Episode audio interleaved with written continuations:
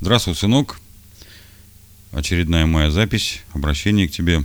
У меня тут за окном строительные работы идут, гудит все, поэтому ты уж извини, что такая, такой гудеж будет все равно, как бы я потом не старался убрать его из э, записи, но все равно это будет записано. Вот. Я тебе обещал рассказать, что такое поколение снежинок. И вот поэтому по, про поколение снежинок я сегодня тебе и наговорю. Ну, начнем давай с Википедии. Что такое поколение снежинок? По-английски Generation Snowflake. Оскорбительный термин для обозначения поколения, годы взросления которого пришлись на начало 21 века. Название подчеркивает уязвимость этих молодых людей и их уверенность в своей исключительности. Газета Financial Times в 2016 году объявила использование слова «снежинка» в этом смысле словом года. Словарь Коллинз включил выражение в десятку слов 2016 года. А термин «снежинки» зачастую используется в адрес людей, находящихся на другом краю политического спектра, в основном правыми в отношении левых. Американский публицист Майкл Снайдер, рассказывая о поколении снежинок своим читателям, заявляет, к сожалению, мы вырастили поколение снежинок, вечных мальчиков и девочек, которые никогда не станут настоящими мужчинами и женщинами. Ну, тут дальше много чего. Тут, значит, наговорено, тролливали. Вот. Но э, самое удивительное я для себя открыл. Впервые э, слово «снежинка» в смысле собственной исключительности было употреблено в 1996 году в романе «Бойцовский клуб» Чака Паланика – и затем повторено в популярном одноименном фильме в 1999 году. Ничего в тебе особенного нет. Вовсе ты не снежинка, прекрасная и уникальная. Вот. А слово снежинка, snowflake, стало широко употребляться в оскорбительном смысле после 2010 года. А в 2017 году Паланик сказал, что молодежь последнего десятилетия чем-то напоминает викторианцев. Не буду я ковырять вот такие викторианцы – Потому что э, я начал обращать внимание на то, что какие-то странные дети вокруг меня, молодежь какая-то странная, которая гораздо моложе 30 лет. Вот. После того, как вот в июне месяце у Аркадия Бабченко, э, у него ник старшина запаса на livejournal.com, прочитал статью, ну, пост, так называется прямо «Поколение снежинок». Вот, я тебе сейчас его прям весь прочитаю, потому что тогда будет понятно, почему, что и как.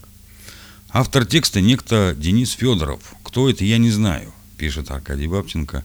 Насколько это соответствует действительности, тоже. Но лично мое ощущение, что на 100%. Все именно так.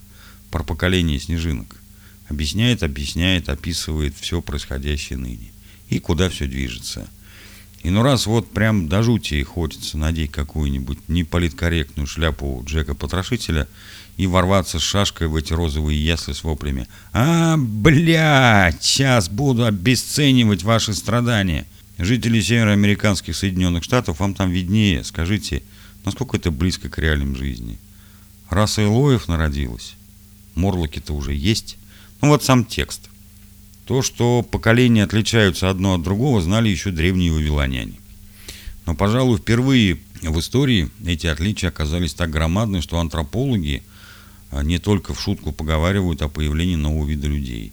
Термин «поколение снежинок» Snowflake Generation а, словарь Коллинза и Financial Times признали словом года в 2016 Так называют людей, рожденных в странах золотого миллиарда – после 1990 года, а некоторые социологи предпочитают вести отчет даже с 1985 года. Правда, не всех людей, а принадлежащих к среднему и выше классам, хорошо образованным, из далеких от криминала семей и так далее.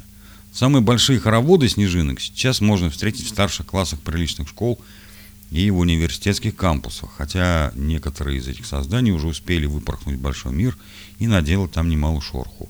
Так вот, кто такие снежинки? Это люди, которые горячо ненавидит насилие, по крайней мере, так им кажется, хотя об этом моменте мы потом поговорим подробнее. Превыше всего ставит безопасность, в том числе эмоциональную. Повышенно чувствительны, мнительны и впечатлительны. Непривычны ни к лишениям, ни к тяжелому труду, ни к грубому обращению. Болезненно реагируют на мнения, отличные от их собственных. Считают человеческую историю грязной чередой убийств, истязаний и прочих мерзостей, от которых надлежит полностью откреститься, в том числе с осторожностью относясь к любым текстам и правилам из проклятого прошлого, например, ко всей мировой литературе. Убеждены в собственной уникальности и высоко себя ценят. Обладают довольно ограниченной фантазией. Осуждая нетерпимость других, сами являются образчиками безукоризненной нетерпимости к своим оппонентам. При несовпадении своих представлений с реальной жизнью испытывают серьезный стресс. Охотно говорят о своих самых интимных переживаниях. Обычно являются политкорректными левыми детоцентристами с феминистскими взглядами, часто вегетарианцы. Танцы снежинок. Считается, что термин «снежинка» взят из бойцовского клуба Паланика. Добавим, ну, что сказано у Паланика, не думай, что ты уникальная и прекрасная снежинка. Добавим, и хрупкая. Уязвимость снежинок перед отвратительной правдой жизни такова, что психотерапевты могут уже сейчас смело брать дворцы в ипотеку. Взглянув в очередную гнусную харю бытия, снежинка впадет в депрессию быстрее, чем ты чихнешь. Это именно снежинки рыдали, без шуток, на самом деле рыдали со слезами, громко открыв рты, ночами в кампусах перед разбитыми телевизорами, по которым им сообщили ошеломляющую, невероятную, невозможную новость. Президентом избран Трамп. Сексист, гомофоб и расист. Если родители Снежинок, левая социал-демократическая молодежь, находили азарт и чувствовали победу, отправляя на свалку истории очередной грязный женоненавистнический мультик о Белоснежке и шовинистических гномах-мужланах, то снежинки выросли, в общем-то, в убеждении, что они уже победили. Что этот мир прекрасен, преисполнен фиалками и единорогами, и что все прогрессивные люди планеты мыслят одинаково. Практически извели грязных воинствующих империалистических свиней и победили социальное и гендерное неравенство. В общем, давайте просто жить мирно и счастливо, не снимая велосипедных шлемов, чтобы головки не было бобо, если случайно споткнешься. Известный британский писатель-педагог Том Беннет в 2016 году писал в The Telegraph, приходя в университеты, они уже пугаются, столкнувшись с тем, что мир отличен от их представлений, поэтому они ищут в лекториях защиты и безопасности, а не творчества и знаний. Защита выглядит следующим образом. Нужно всеми силами делать вид, что снежинок большинство. Все они мыслят в одном ключе, поэтому спорным или неприятным мнением не место в аудитории. Для лекторов, исповедующих правые, консервативные, милитаристские, сексистские либо колониалистические взгляды, или позволивших себе лет пять назад неудачно пошутить на одну из этих тем в Твиттере, доступ университета должен быть закрыт. С такими лекторами нужно разрывать контракты, неугодных профессоров угонять с работы. Эта политика называется «но-платформинг» – не давать слово тем, с кем мы не согласны. Причем речь идет не о маргиналах, шарлатанах и людоедах. Нет. Студенты строят баррикады, не пропуская на занятия уважаемых светил, лучших спецов в своих областях. Они не хотят понимать этих людей, изучать их взгляды, спорить с ними в конце концов. Эти лекторы могут принести им огорчение, а комфорт важнее знаний. Так не пропустили в здание Нью-Йоркского университета, например, экс-директора ЦРУ – Дэвида Петриуса. Это человека-то, имевшего доступ к самым волнительным загадкам политики. Колледж Эвергрин, Вашингтон, был вынужден уволить с извинениями отступными, правда, профессора антропологии Бретта Уайнстоуна и его жену, тоже преподавателя. Сам Уайнстоун, что характерно, прогрессивно мыслящий демократ левее некуда. Но он имел несчастье выступить против задумки студентов провести день без белых преподавателей – чтобы в этот день выступать и говорить могли только цветные учителя и ученики. Студенты хотели этим днем подчеркнуть важную роль меньшинств в кавычках. А Уайнстоун неосторожно выступил с обращением, в котором указывал, что принципы равенства и свободы слова плохо согласуются с такой акцией, и что цвет кожи не должен мешать кому-то работать или учиться. Тут же он получил клеймо расиста – Студенты потребовали его увольнения, а когда руководство колледжа отказалось это сделать, Уайнстоуна стали буквально преследовать. Его запирали в аудитории, блокировали его машину, устраивали баррикады у дома, писали ему оскорбительные угрожающие письма. В конце концов, колледж признал, что не может обеспечить безопасность сотрудника и уволил профессора. Впрочем, одним но платформингом для неугодных современников снежинки не ограничиваются. Рты затыкают и неугомонным мертвецам, пытающимся болтать из могилы. То, что из школ давно изымают неполиткорректные книжки, уже давно не новость. Но в последние годы мода перекинулась и на университеты. Так, группа студентов славистики, объединившись с русскоязычными студентами, потребовала убрать из институтских программ по литературе Ивана Бунина. Чем же провинился русский классик? А русский классик посмел описывать изнасилование девушек и писать все время какие-то гадости, вроде лежала на нарах, вся сжавшись, уткнув голову в грудь, горячо наплакавшись от ужаса, восторга и внезапности того, что случилось, и она, рыдая, вдруг ответила ему женским бессознательным порывом, крепко и тоже будто благодарно обняла и прижала к себе его голову. Писатель, который считает, что женщина может испытывать во время изнасилования восторг и благодарность, в кавычках, конечно, не имеет права омрачать своим существованием снежный мир.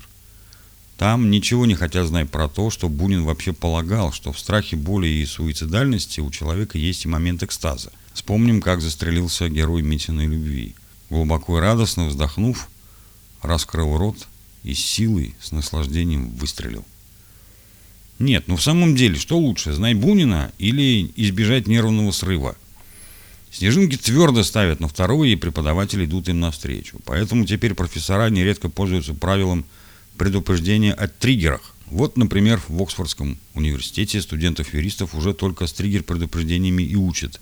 Типа, а сейчас будет описание одного очень неприятного дела с убиванием старушек, расизмом и гомофобией – Просьба к тем студентам, которые могут принять это близко к сердцу, покинуть аудиторию или включить музыку в наушниках. Зачем миру нужны столь нежные юристы, как они потом будут функционировать в судебных залах? Этот вопрос перед профессурой не стоит. Куда важнее избежать инцидентов и судебных исков со скандалами прямо сейчас. Один из любимейших терминов снежинок – обесценивание. Глубина и сила их ощущений – Важнее любого мнения, пусть даже экспертного, со стороны. О, как я страдаю, меня укусил комар. Точно комар, не медведь, их легко перепутать. Не смейте шутить над моими страданиями, не смейте обесценивать мои чувства. Ну, давай протрем укус, укус одеколоном. Не смейте давать мне советов, я их у вас не просил. Если тебе так уж больно, зачем терпеть? Давай помажем. Не смейте обвинять жертву. Я не виновен в том, что стал жертвой насилия. Мои поступки нельзя осуждать, а я жертва, я всегда прав.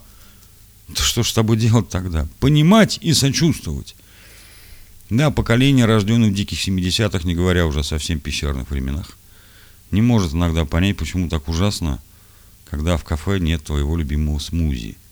Оно не готово признавать жестокой травмы, тот кошмарный факт что снежинку насилием и манипуляциями в три года приучали к горшку, отняв родной памперс. Поколение 70-х, ставшее родителями снежинок, с интересом выясняет, какими ужасными, лживыми, агрессивными и токсичными тварями они были, как искалечили они детское тело и душу. Так откуда снег? Том Беннет солидарен с большинством социопсихологов и педагогов. Снежинки – это не результат работы гипноизлучателя, установленного инопланетянами на Луне а вполне ожидаемый продукт новой педагогики. Снежинки выросли в основном в тех странах, где как раз в это время физические наказания детей стали считаться уголовным преступлением. Более того, ребенок в наше время вообще максимально защищен от любого дискомфорта и опасности. Дома с детьми переоборудуют в подобие резиновых камер для маленьких буйно помешанных. При болезнях дитя сразу получает обезболивающее. Любые спортивные занятия производятся максимально мягко с непременной защитой и медосмотрами. Интересно, ребенка поставлено во главу угла. Он царь, бог и повелитель в семье. Ему постоянно объясняют, что он самый умный, самый красивый, самый любимый и достоин всего самого лучшего. Даже если он будет поступать плохо, мама с папой все равно будут его любить всегда-всегда. Безусловная любовь и безусловное принятие – это альфа и омега современной родительской педагогики.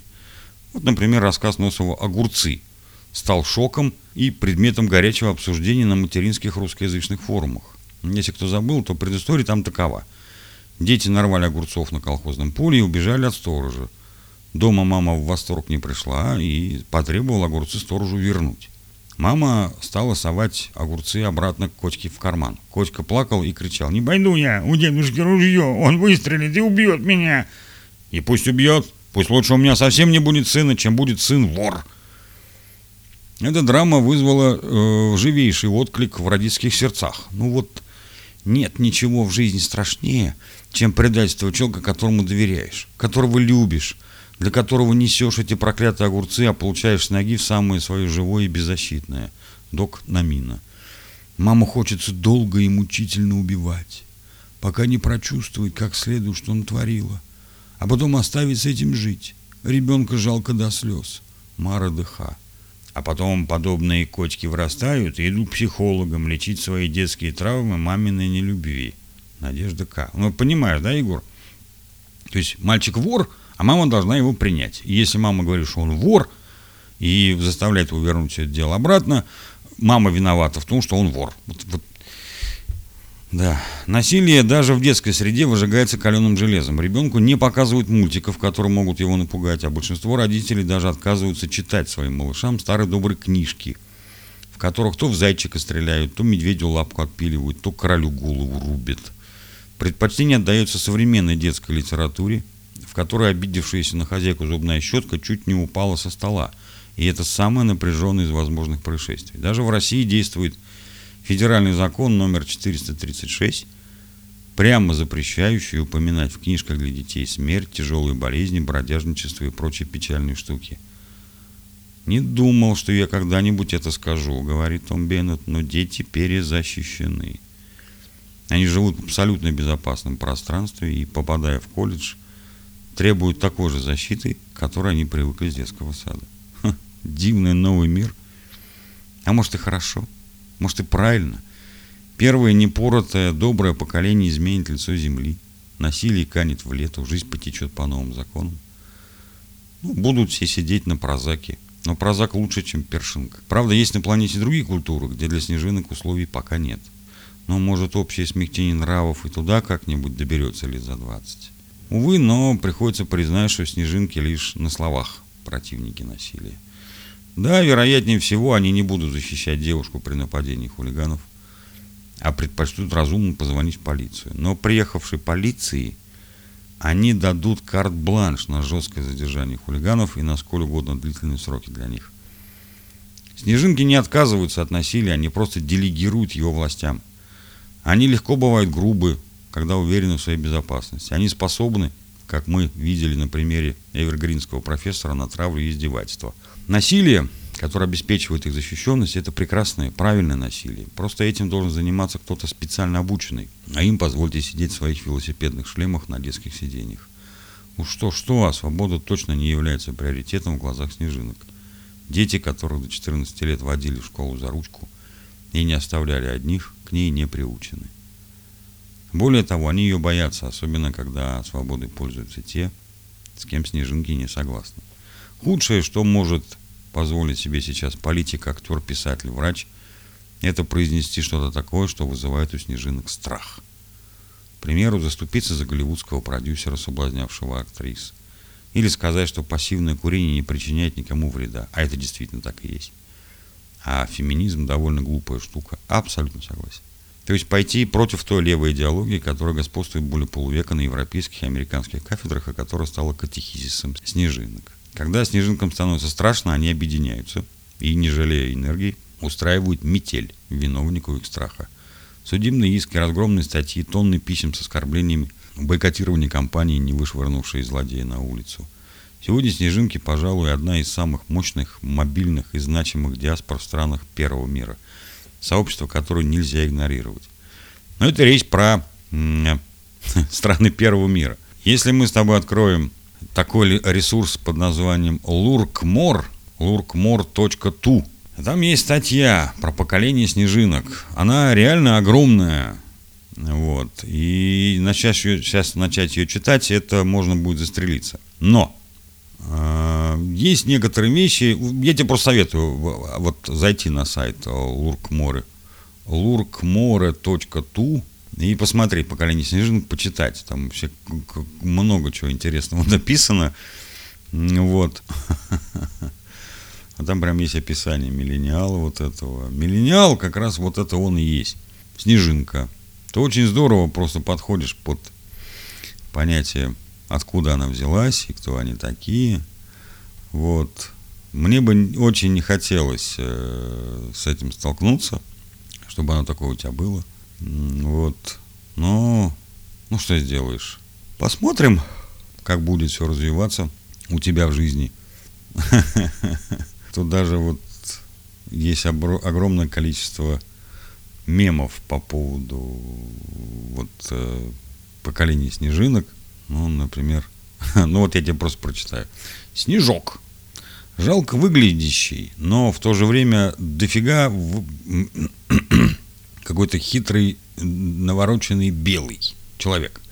Изначально афроамериканское лайтовое оскорбление в адрес белых впоследствии было популяризировано множеством так называемых фильмов в кавычках «на районе», где без «снежка» в кавычках не начинался ни один расовый замес между крутыми черными гангста и хлипкими белыми. Благодаря напрашивающимся очевидным аналогиям со словом «снежинка» и схожести образа типичного снежка с ней, данное словечко широко используется американским анонимусом для стеба над чрезмерными потугами белых миллениалов быть союзниками для их черных бро. Посмотрим. Вот, ну я в любом случае привлек, надеюсь, твое внимание к описанию твоего поколения. Вот, поглядим, как это будет выглядеть дальше. Ну вот, снежинка. Все, пока.